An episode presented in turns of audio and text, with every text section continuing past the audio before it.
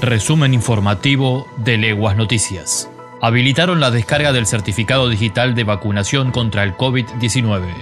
Las personas que tengan la aplicación Mi Argentina podrán descargar la credencial internacional de vacunación contra el coronavirus en formato PDF para poder utilizar el documento y acreditar la información aun cuando no tengan conexión a Internet. Además, la Secretaría de Innovación Pública precisó que la descarga de la credencial internacional de vacunación se realiza desde la sección Mi Salud de la aplicación.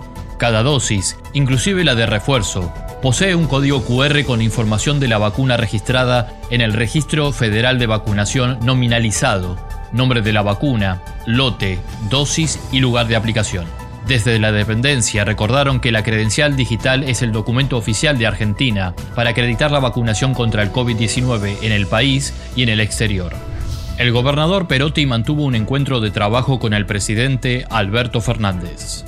El gobernador Omar Perotti mantuvo este martes una reunión con el presidente de la Nación, Alberto Fernández, para repasar la realidad de la provincia en su conjunto y la problemática de seguridad en particular, según precisó tras el encuentro el mandatario santafesino. Luego de la reunión, Perotti explicó que fue una reunión de rutina, de seguimiento, después del acuerdo para que las fuerzas federales estén presentes en la provincia de Santa Fe, particularmente en Rosario, dijo.